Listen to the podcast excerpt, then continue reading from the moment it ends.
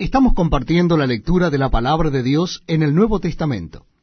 Les invito a que busquen en sus Biblias el capítulo 23 de Hechos de los Apóstoles. Hechos de los Apóstoles, capítulo 23. Dice así la palabra de Dios.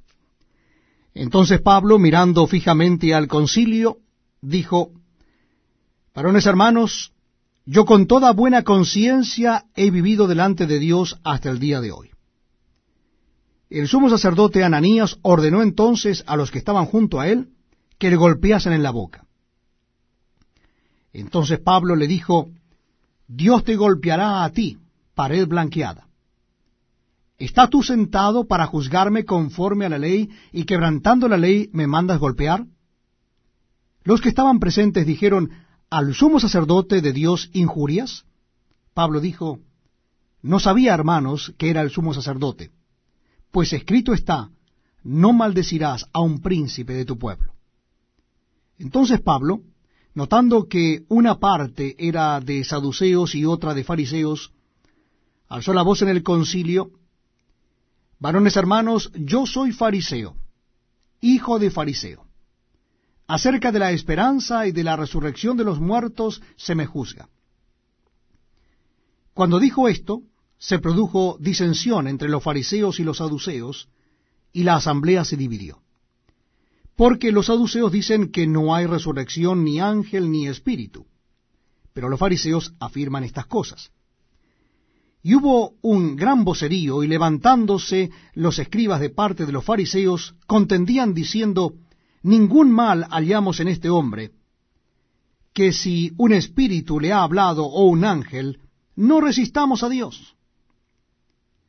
Y habiendo grande disensión, el tribuno, teniendo temor de que Pablo fuese despedazado por ellos, mandó que bajasen los soldados y le arrebatasen de en medio de ellos y le llevasen a la fortaleza. A la noche siguiente se le presentó el Señor y le dijo, Ten ánimo, Pablo, pues como has testificado de mí en Jerusalén, así es necesario que testifiques también en Roma. Venido el día, algunos de los judíos tramaron un complot y se juramentaron bajo maldición diciendo que no comerían ni beberían hasta que hubiesen dado muerte a Pablo. Eran más de cuarenta los que habían hecho esta conjuración, los cuales fueron los principales sacerdotes y a los ancianos y dijeron, nosotros nos hemos juramentado bajo maldición a no gustar nada hasta que hayamos dado muerte a Pablo. Ahora pues, vosotros con el concilio requerid al tribuno que le traiga mañana ante vosotros, como que queréis indagar alguna cosa más eh, cierta acerca de él, y nosotros estaremos listos para matarle antes que llegue. Mas el hijo de la hermana de Pablo, oyendo hablar de la celada, fue y entró en la fortaleza y dio aviso a Pablo. Pablo, llamando a uno de los centuriones, dijo, lleva a este joven ante el tribuno, porque tiene cierto aviso que darle. Él entonces tomándole, le llevó al tribuno y dijo, el preso Pablo me llamó y me rogó que trajese ante ti a este joven, que tiene algo que hablarte. El tribuno, tomándole de la mano y retirándose aparte, le preguntó, ¿qué es lo que tienes que decirme? Él le dijo, los judíos han convenido en rogarte que mañana lleves a Pablo ante el concilio como que van a inquirir alguna cosa más cierta acerca de él. Pero tú no les creas, porque más de cuarenta hombres de Helios le acechan, los cuales se han juramentado bajo maldición a no comer ni beber hasta que les haya dado muerte, y ahora están listos esperando tu promesa.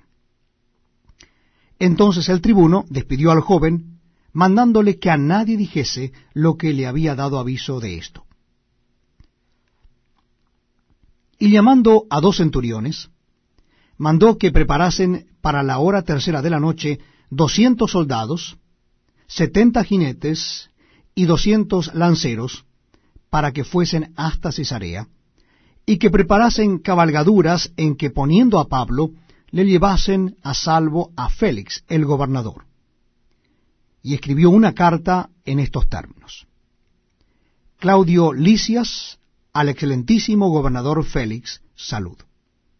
A este hombre, aprehendido por los judíos y que iban ellos a matar, lo libré yo acudiendo con la tropa, habiendo sabido que era ciudadano romano. Y queriendo saber la causa por qué le acusaban, le llevé al concilio de Helios, y hallé que le acusaban por cuestiones de la ley de Helios, pero que ningún delito tenía digno de muerte o de prisión. Pero al ser avisado de acechanzas que los judíos habían tendido contra este hombre, al punto le he enviado a ti, intimando también a los acusadores que traten delante de ti lo que tengan contra él. Pásalo bien. Y los soldados, tomando a Pablo, como se les ordenó, le llevaron de noche a Antípatris. Al día siguiente, dejando a los jinetes que fuesen con él, volvieron a la fortaleza. Cuando aquellos llegaron a Cesarea y dieron la carta al gobernador, presentaron también a Pablo delante de él. Y el gobernador, leída la carta, preguntó de qué provincia era. Y habiendo entendido que era